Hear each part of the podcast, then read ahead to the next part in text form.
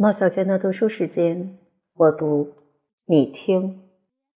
比才，到了十九世纪中叶，法国浪漫主义的烈火和扩张力已经减退，文学趣味对于想象力的不加控制的奔驰，对于经过复杂加工歪曲了生活的老生常谈的故事已经感到厌倦，要求更符合生活现象的新方向，这样就产生了自然主义。它与浪漫主义直接对立，是对浪漫主义有意识的反作用。为自然主义做好准备的是孔德的哲学，还有达尔文《物种起源》的法语译文，勒南的《耶稣传》，以及克洛德·贝尔纳的多卷实验医学著作的出版。在这同样的气氛中，产生了浪漫的现实主义者巴扎克和福楼拜。直接跟随他们而来的是自然主义的奠基人龚古尔兄弟，自称虽然群众爱读编造的假小说，我们却写真小说。他们的风格丰富而带神精致，常常有些古怪，因为他们不断追求艺术性。他们要描绘人的生活和思想，达到像图画那样在视觉上的准确性。都德是龚古尔兄弟的忠实弟子，是写小说的诗人。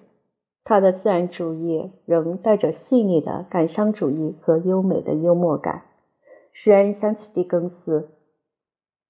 自然主义小说的真正代表作家是莫泊桑和左拉，前者是法国小说艺术的大师之一，他的明晰的散文风格恢复了法国语言最优秀的传统。后者的小说受科学和社会学研究的影响，变成了人类生活和习俗的记录文件。自然主义虽然产生了大量的诗人和小说家，但在戏剧方面却从未取得真正的成功。公棍兄弟和左拉都曾试写过戏剧，但只是试验性质的。即使在自然主义最盛行的日子里，剧院仍然忠于市民剧和。斯克里布的技巧，舞台为欧日埃所统治。他是一个善意的人，部分代表中产阶级的伦理观。小周麻是一个剧院的演说家，他的剧本都像论文的注释。贝埃隆的剧本像轻松机智的聊天。萨尔杜恐怖，但都很有效果。在这些十分成功的剧作家中，唯一真正杰出的艺人是不成功的亨利·贝克。他不偏不倚，不向观众大声宣讲，只是表现日常生活，绝对客观、残酷无情、真实。法国戏剧界的缺乏力量是由于音乐侵入话剧剧院，这一点是文学史学家在一定程度上没有看到的。十九世纪中叶，音乐喜剧和大歌剧的巨大成功，又使巴黎其他演出机构侵入这些园地。几乎每个剧院都准备排演带音乐的戏剧。吕利时期的司法原则和用以反对即时剧的垄断制度似乎又要恢复了。几个居于领导地位的剧院，如新剧院、体育场剧院、闹剧院。都被提出对音乐的要求，小仲马为此不得不为他的《茶花女》一剧增加几首歌曲。有时，体育场剧院为了上演巴尔扎克的《包三公者》，就不得不放弃一切演出音乐戏剧的权利。读一下当时的回忆录和书信，我们就可以看到法律制度的紊乱如何严重的影响着戏剧的艺术水平。另外一方面，我们还可以看到，当时不带音乐的单纯戏剧常常被认为比音乐戏剧的地位要低。在上演布瓦洛的一个剧时，1846年1月份的杂志《快乐信使》上写着：“我们必须承认，不带音乐的威廉·提尔的上演，在我们看来好像是难以接受的。”还有另外一个对当时法国戏剧发展不利的因素是地方色彩的滥用。浪漫主义文人的特点之一就是不满现状与对过去和东方的异国的崇拜。左拉说：“戈迪他需要一匹骆驼和四个牧民来挑逗他的头脑进行创作。”这话乍看似乎过分，可是戈迪埃自己在一封信里也说，他被苦闷所折磨，心中可念小亚细亚。十九世纪后期。一群法国南方出身的诗人，如马尼尔、厄巴内尔和米斯特拉尔，建立一个恢复普罗旺斯文学的结社，叫做菲利布里热协会。社员叫做学者。在世纪初，已显露出来的对民间文艺和异国情调的热爱，由于这些人的活动流传全国。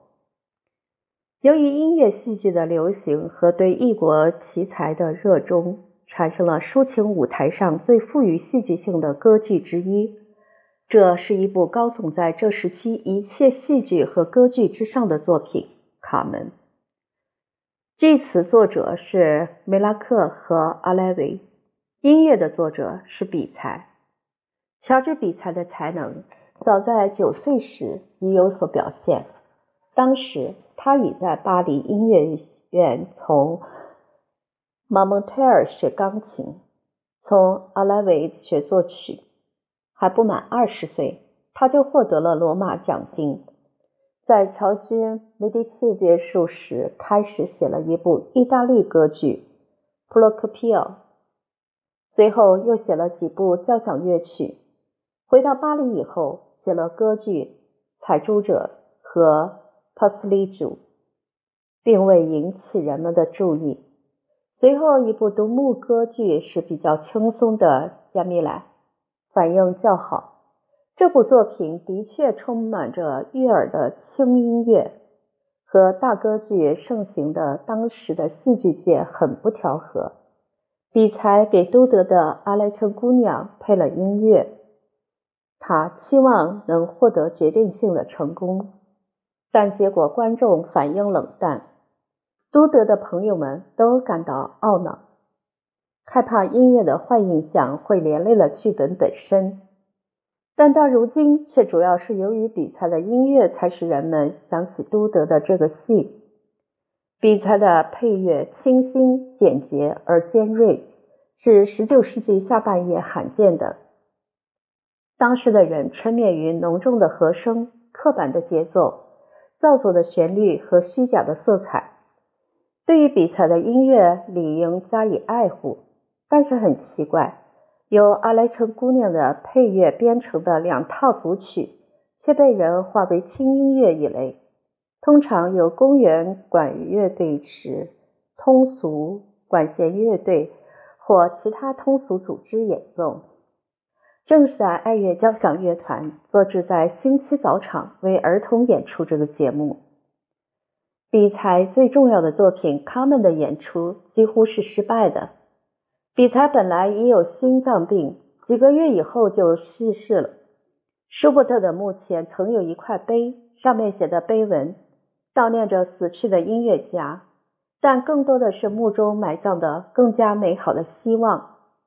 虽说这年轻的维也纳音乐家逝世时已经是一个成熟的作曲家，而且写下了大量的杰作，应该把这段碑文刻在比才这位令人敬仰的音乐家的墓碑上。他刚刚找到了创作方向，就被夺去了生命。不仅在歌剧创作中，而且在比才的总的音乐风格上，他们代表着完全崭新的方向。歌剧的题材取自梅里美的著名同名短篇小说。梅拉克和阿莱维改编的剧词没有超越斯克里布什的诗的水平，但其中有许多场面是用散文写的。总的看来，歌剧台本并不比原著逊色，而且梅里美的小说原有的野性的逼真的美也没有遭到破坏。在这里，我们看到的是一部具有独特的力量、强烈的戏剧真实性的音乐戏剧作品。其抒情的部分散发着一种轻柔温和的悲伤情绪。这里没有任何人为的造作的东西，一切都带着粗犷的力量和天然性表现出来。这是一个具有极其集中的表现力的民间戏剧。这种特点在法国大歌剧中是看不到的，只是到了下一代，在普契尼、莱文卡鲁瓦罗和马斯卡尼等意大利真实主义的歌剧中才看得到。但他们在艺术的信念和创造力上已大大减弱，而他们所取的典范是比才的《卡门》。这出戏的音乐紧凑而爽朗。带着炽热的南国气质，管弦乐队光彩夺目，生气勃勃，旋律吸引力强，因此赢得尼采的热烈赞扬。他认为卡门是歌剧的永恒的典范。这种赞扬，同时也是对瓦格纳的歌剧美学观的控诉。卡门遭到了法国观众和音乐界的否定。同样是一个民族，他们欣赏现实主义的。自然主义的小说和戏剧，但却拒绝了这部音乐戏剧中同样的因素。而这部音乐戏剧从其表现的强烈和逼真而论，是当代任何作品所不能比拟的。为了理解当时评论家们的态度，我们看看《抒情艺术词典》中专讲卡门的注释。这部词典是在卡门上演之后不久出版的，具有权威性。著者是克莱芒和拉鲁斯，他是十九世纪有关歌剧观点的重要文献。书中写道：比才的歌剧有些写得很美的片段，但是题材太离奇了，驱使他陷于荒诞古怪、支离破碎。歌剧台本必须重新写过，去掉那些不适合于抒情艺术作品的庸俗性和现实主义。卡门应该写成一个幻想性的波西米亚姑娘，而不是一个娼妇。汤霍塞在现在的台本中是一个下流的、讨厌的家伙，应该写成一个迷恋于爱情的人。在卡门中，我们看到的是紧张的戏剧和出现在舞台上的扣人心弦的生活，但是像这样的故事和这样感官性的强烈的音乐。对那些歌剧舞台的权威人士来说是不够高贵的，他们习惯于大歌剧的陈词滥调。这样的戏剧气氛在话剧中是可以被接受的，但作为歌剧，它永远不许违背当时占统治地位的法国歌剧风格所形成的音乐和戏剧美学的规范。它必须是美丽的、明晰的，具备良好的结构组织。他们将永远是音乐舞台上最伟大的创造之一。这个作品受到广大群众欢迎的程度是任何其他歌剧所不能超越的，因为它是一出雅俗共赏的理想戏剧。虽然下面引的这段话，与其说是对比才的赞扬，不如说是对其以前的一个英雄的贬谪，但是。原以为在瓦格纳的歌剧中找到了越剧理想的这位热烈如火的哲学家，极其美妙的概括了歌剧《卡门》的特性。昨天，你相信吗？我第二十次听了比才的杰作，我是又一次怀着同样温和的敬意去听的。这样的作品多么使人感到完满啊！这种音乐是顽皮的、细致的、幻想的。同时又受人欢迎，它具有一个民族的，而不是某个个体的文化修养。以前在舞台上听到过比这更痛苦、更悲惨的声音吗？而他们是怎么做到的呢？不要装模作样，不要任何虚假的东西，从夸张的风格中解放出来。命运悬在这个作品的上面。他的幸运是短暂、突然的、刻不容缓的。我真嫉妒比才，他竟然这样大胆的写出这样富于感情的音乐，表现出了欧洲文化培育的音乐过去所无法表现的这种南方的黄褐色的晒黑的感情。最后还有爱情，被移到大自然中的爱情，爱情作为一种命运。作为一种灾难，挖苦的、天真的、残酷的，恰恰就像大自然那样的。结束这部作品的汤霍塞的最后喊叫：“是啊，是我把他杀死了，我，我亲爱的卡门。”像这样把构成爱情核心的悲剧性反讽表现得如此严峻、如此可怕，我从来没有见到过。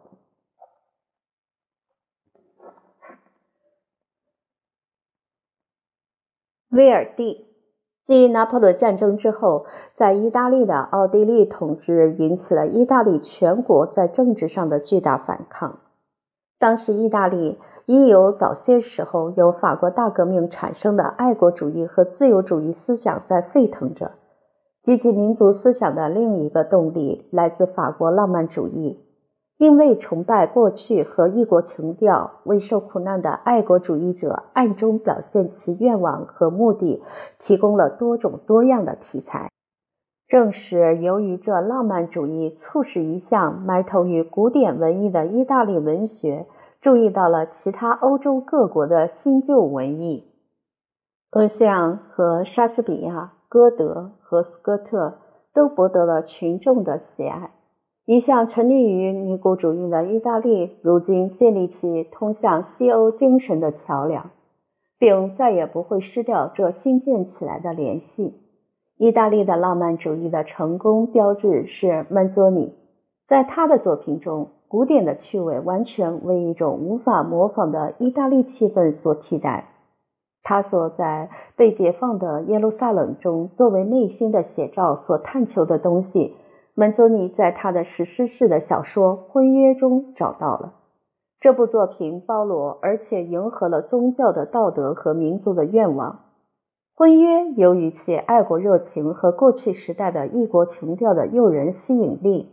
产生了一大批热心的读者，在他获得空前成功以后，他们支持了继他之后出现的许多小说和戏剧。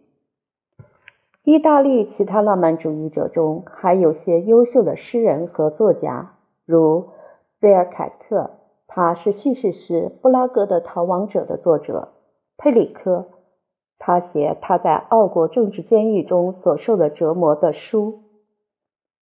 我的狱中生活给压迫者的打击比打胜仗还要有力。还有朱塞佩·朱斯蒂，是意大利爱国抒情诗人中最有意思、最富热情的一位。但是他的作品大部分已不能被人欣赏，因为其中涉及当时历史的政治的派别。许多作品，特别是他的写得很漂亮的诗。不加注解和考证就无从理解。同一时期，这同样的感情在当时的意大利歌剧中也有反映，而在朱塞佩·威尔蒂的作品中，我们将会看到与瓦格纳同时代的意大利艺术和文学的最高表现。这些歌剧中的音乐虽然引起他们的政治事件，今天已经被人忘却，但他的英雄气概不减当年。因为这种音乐永远是富于人性的、勇于前进的、戏剧性的、内容充实的，而且是彻头彻尾的意大利人的。威尔第诞生于意大利歌剧的不稳定时期，无数的小作曲家都在模仿多尼采蒂、梅尔卡丹特和贝利尼的风格。这三位伟大的音乐家。能够把意大利主义和法国大歌剧调和起来，却又不放弃其古老的民族传统，而年轻的一代则不是这样。他们把典型的意大利式的创造的流畅性与法国大歌剧的浮夸性结合在一起，这样的结合必然产生最肤浅、最短命的风格。不寻常的是，威尔第经过少数几次错误的试步之后。他置前人与周围的榜样于不顾，找到了自己的道路。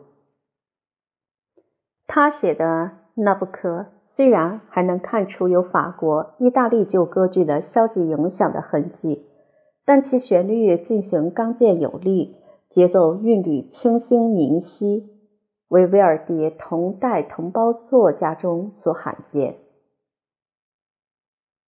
后来，他被卷入人民运动和即将到来的革命的热潮。这位虔信宗教的爱国者，面对着严格的强制检查制度，采用了带有预言性的题材，借以表达其同胞们期待摆脱奥地利统治的心情。厄尔南尼、乔瓦纳·达尔克、阿迪拉、强盗，是威尔第的名字成了意大利运动的同义语。而在他的《莱尼亚诺战役》一剧中，当骑士们发誓击溃阿尔卑斯山外的意大利的残暴的统治者时，观众的情绪无限激昂。1848至1849年运动活跃时期，威尔第在巴黎，他密切注视着祖国的独立运动。这个时期的威尔第的创作活动以路易莎·米勒告终。以后，这位出了名的作曲家回到故乡。隐居在农村的庄园里，表面上看来完全是过着一个地方绅士的生活。他饲养家畜、打猎，并在议会中当了该区的议员代表。就是这位隐退了的外地庄园主，暇时阅读莎士比亚、席勒和希腊戏剧家的著作，写了震惊世界的《里格莱特》游吟诗人。插花女，这是歌剧史上最闻名的三部歌剧。这三部歌剧都是按照法国大歌剧传统写成。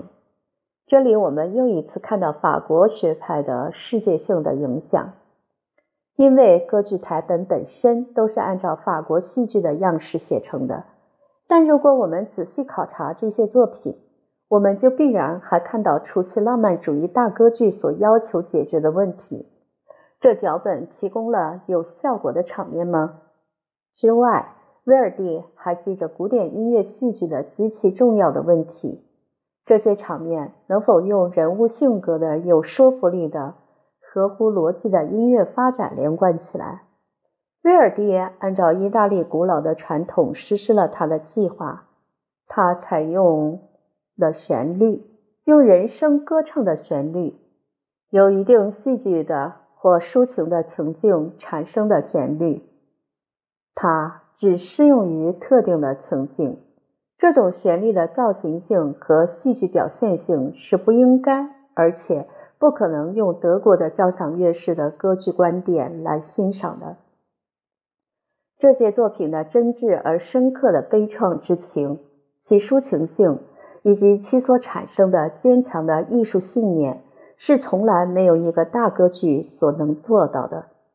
但是除此之外，还有这里有动机的精巧的安排，有和声与调性的逻辑，使威尔第成为伟大的古典歌剧作曲家的当之无愧的后继人，同时成为瓦格纳的劲敌。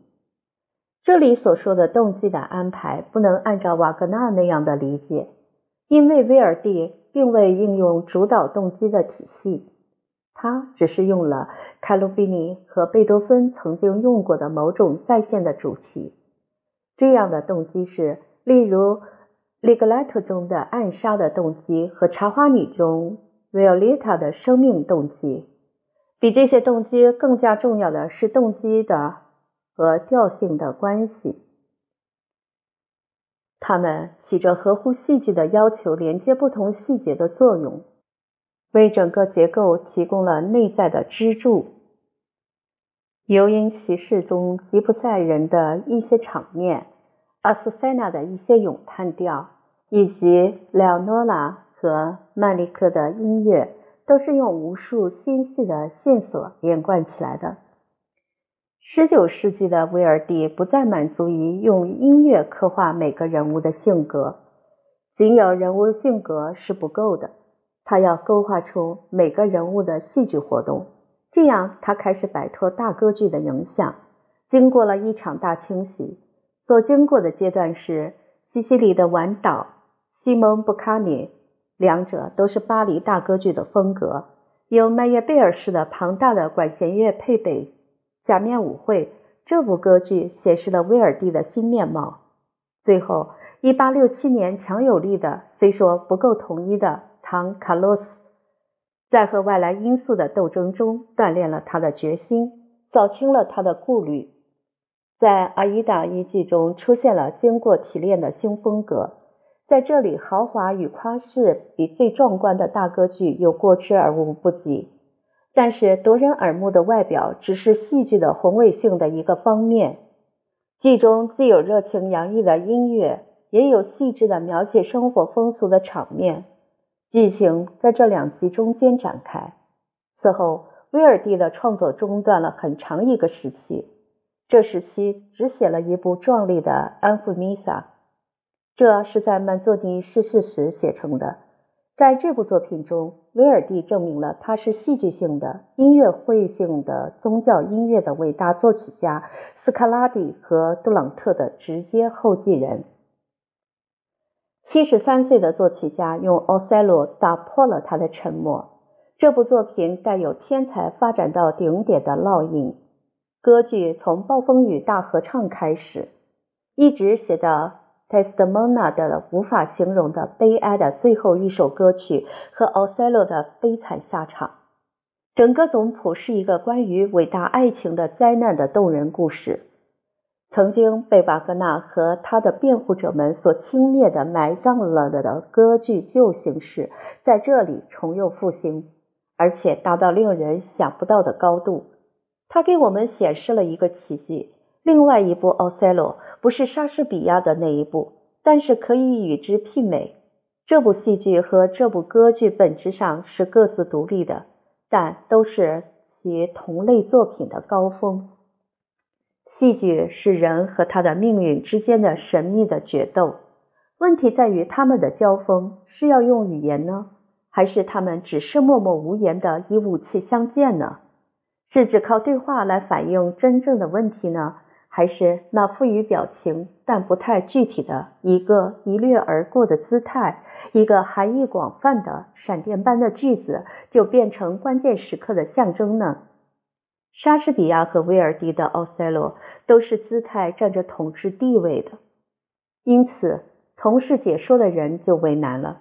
他们提出来的任何公式必然是错误的。因为这里的情况排斥任何一种公式，特里斯坦是可以加以概括的，但奥赛罗则永远不能，因为其余的一切都在沉默。命运不是以语言武装起他来的，他逃避了一切文字，他只是在一切情节、一切语言、一切姿态的总和中表现出来。所以，威尔第的象征并非意味着这个或那个意义的象征。它意味着一切，而不是任何具体的事物。它们是属于音乐的象征，而不是属于智力的象征。它们之所以是象征，因为他们从那样的深度抓住了一个人和他的命运，乃至所有的人和所有的命运同他们都会发出遥远的共鸣。他们之所以是象征，因为每一种感情都是极度的表现。因为那永恒的人性被带到了无限的视野之中。威尔第在这部奇妙的歌剧中仍然保持着自《Rigoletto》以来的取之不尽的创造力，没有任何地方显出创造性的减退，强度没有任何松弛。对于像他们这样年纪的人，却乎匪夷所思。除此之外，还加上威尔第健壮的老年的高度修养和由毕生经验获得的犀利的智慧，丰富而正直的生活，充满着深刻感受的人性，在这一独特的作品中变成了真和美的形象。一八八六年十一月一日，威尔第给阿里戈博伊托写信，告诉他奥赛罗已经写完。他写下完结了。当时人们真的以为这位七十多岁的老人把这部近代最完美的音乐悲剧交给世界，他已经达到了他的漫长而光荣的事业的终点。但是他并未休息下来，他不能休息下来，因为他知道歌剧的伟大传统的再生和巩固的事业尚未完成。已经快八十岁了，他重新回到四十多年没有从事的领域。莫扎特和罗西尼在三十年代丢掉了的，他又开始捡了起来。给我们写了一部协歌剧《Falstaff》，的确是一部写歌剧，但是这里的笑声不像多尼采蒂的无害的欢乐的笑声，而是智慧的笑声，是一个久经世故、熟知人生曲折道路的人的娱乐。《Falstaff》是威尔第对生活的最苛刻的揭露，又是对生活的最热情的辩护。这位年长的作曲家怀着最深刻的悲哀，揭示了在生活的平凡现实中梦想者的悲剧惨命运。《法尔斯塔夫》将永远是一部合乎时事的现实的戏，因为它是创造抒情剧的理想形式的志愿的最终实现。它是《费加罗的兄弟》篇。威尔第自己说过。在这部作品里，他创造了快活的无赖汉的永恒的真实典型。他完全是在音乐中用音乐做到这一点的。虽然必须承认，台本是在整个歌剧文献中难得找到的最好的。作曲家很懂得歌剧中的戏剧固然很重要，音乐毕竟应该永远起主导作用，人物性格应该由戏剧来勾勒。但他们必须用音乐体现和表现出来。的确，法尔斯塔夫这个著名的骑士，正当他对那妇女发誓永远爱她，而她的复仇的丈夫到来的时候，他躲进了洗衣筐里。但是生活的平凡无聊一如灰色，他卑鄙地遮盖了美与伟大的梦想者。而那经常不断的是法尔斯塔夫想到日常生活的平凡无聊的世界，如果。没有了他这样的人，又会变成什么样子呢？法尔斯塔夫和他一类的人是这个世界的面包里的酵母，必须把它们拿来加以揉搓，从而使他们内在蕴藏的生命和力量发挥出来。他们教给我们热爱生活，他们喊叫乐观主义，侮辱的心酸只能使他们加倍珍视生活的胜利和幸福。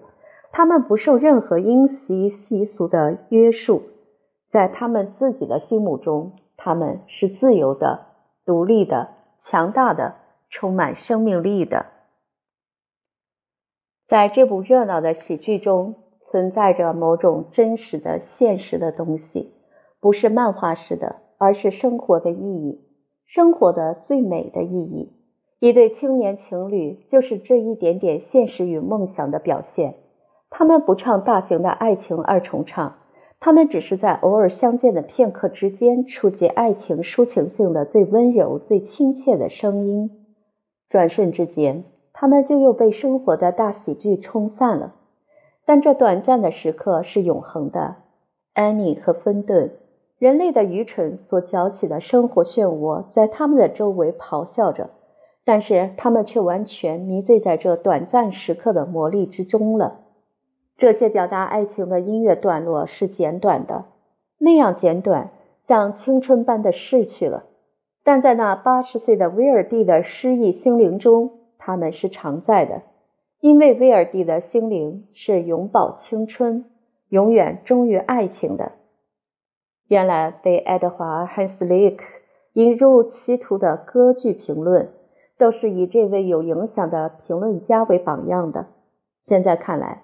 错误的评价十九世纪下半叶这两位首要的音乐戏剧家，该是汉斯利克突出的特点。有些德国、英国和美国的评论家把这位年轻的大师看作是手摇风琴式的旋律加六弦琴式的管弦乐伴奏的意大利歌剧的朴素的后继人。而成熟后的威尔第之所以赢得他们的称赞，是因为他们认为威尔第明智地模仿了瓦格纳，克服了自己的错误，就像赫尔曼·克雷西马尔那样的评论家，也都把《阿依达》和《奥赛洛》看作是向瓦格纳转变的作品。威尔第是不能够吸收瓦格纳的辩证法、精神和世界观的，瓦格纳的工作是和他的目的背道而驰的。瓦格纳是一种运动的顶点。而威尔第则越来越脱离这种运动。瓦格纳的事业是封闭的、隔离的，它不指向任何方向；威尔第的事业则是开放的，而且为未来开辟了广阔的道路。威尔第尽管很赞赏瓦格纳，他却不能从这位德国大师的风格中接受任何本质性的东西，因为他认识到他们之间的区别是意大利人的天才和德国人的天才之间的鸿沟。你以为在这样的天空和阳光之下，我能够写得出特里斯坦和指环吗？有些管弦乐配器的技巧上的细节不能构成所谓的影响，因为威尔第从来不让交响乐队侵犯人声的专权，从而危害歌剧艺术。他的音乐的戏剧的建筑完全是以人声为基础的。在浪漫主义后期，这两位首要的歌剧作曲家之间还有其他的重大区别。威尔第从来没有把咏叹调和加伴奏的宣叙调合并起来，造成瓦格纳式的无止的旋律。虽然他使这两者接近了，威尔第的天赋的吐字感觉使得他反对这种不顾形式而且违背声乐本性的办法。他一直认为带伴奏的宣叙调是戏剧情节的真正的表现工具，而把爱情的歌唱在咏叹调和咏叙调中，也就是在真正的歌曲中倾吐出来。在晚期，他不用很多的轮廓明确的咏叹调，倾向于采用与紧密跟随戏剧发展的连续的永续调。他的管弦乐队更加有力雄辩，而且在博伊托的刺激影响之下，出现了他以前作品中所从未见到的戏剧的微妙变化。但是他的创作方法和出发点与拜洛伊特大师的那种沉重的形而上学的探索问题的企图是根本不同的。在威尔第的创作中，没有提高到世界观那样高度的根本问题。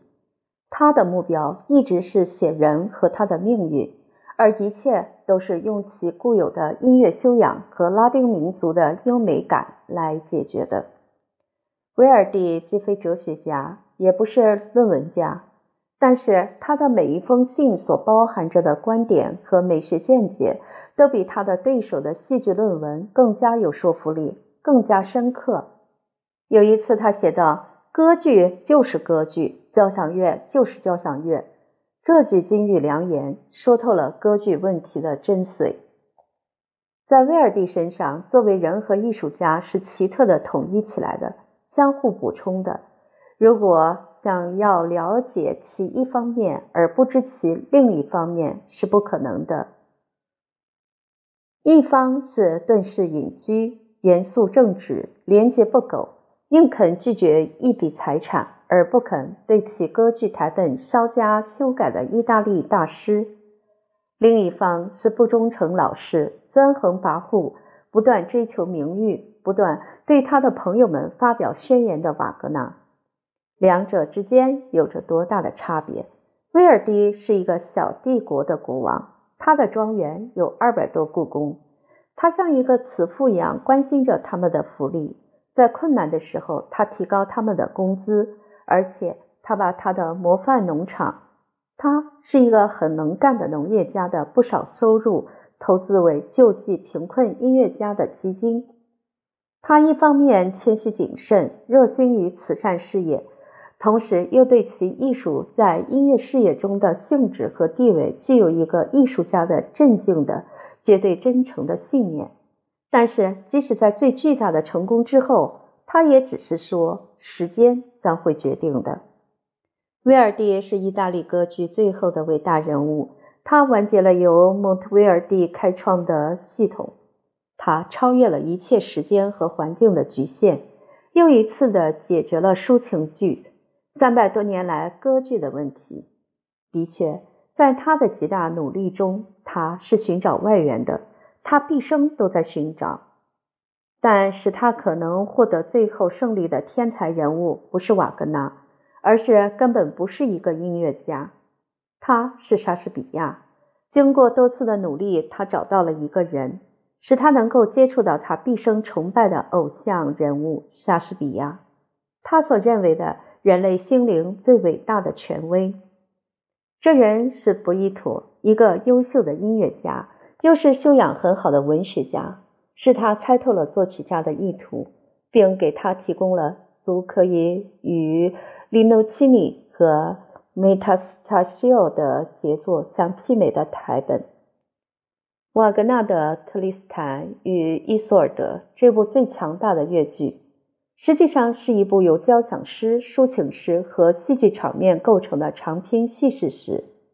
爱情本身并没有提供冲突，引起特里斯坦和伊索尔德的悲惨命运呢是外因，引起的方式也很简单，他们的爱情只是一场灾难，而不是一出悲剧。在莎士比亚精神的帮助之下，威尔第从生活中抽出了活的纤维，按他自己的新的方式，通过音乐编织起来。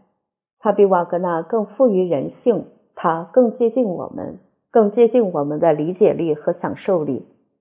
瓦格纳写的是理想，威尔第写的是人。瓦格纳偏爱神话人物，因为他希望从德国的过去寻找他的理想。威尔第则准备接受任何题材，只要其中提供了活生生的人物就好。而对于剧情中其他附属事物是否确有实据，他是毫不在乎的。瓦格纳的构思需要伟大的英雄，威尔第则塑造的不是英雄人物，而是热情的代表和牺牲品。他写的人物和我们是一样的，基本上是软弱的、自欺的。重要的是他们的热情，而不在于他们的行动。瓦格纳的英雄人物们在舞台灯光的闪耀中出现在我们的面前，他们仿佛是不可改变的。我们不能从他们身上拿走什么或添加一些什么，我们不能用任何别的东西去替换他们的刀剑、长矛、带犄角的盔甲和狼皮。威尔第的男人和妇女可以被脱去其外装。脱去他们的16世纪的必经，古埃及的甲胄，威尼斯人的盔甲和吉普赛人的长袍，而里格莱特的悲惨的软弱，阿依达的不屈服的热恋，伊阿古的阴险狡诈，奥赛罗的执拗的盲目的嫉妒，以及阿斯塞纳的近于疯狂的报仇之心依然存在。威尔第在歌剧音乐中把这些人的永恒不变的要素提供给了我们。他证实了歌剧的本质在于把文学勾勒出的人的感情译成为纯粹的音乐。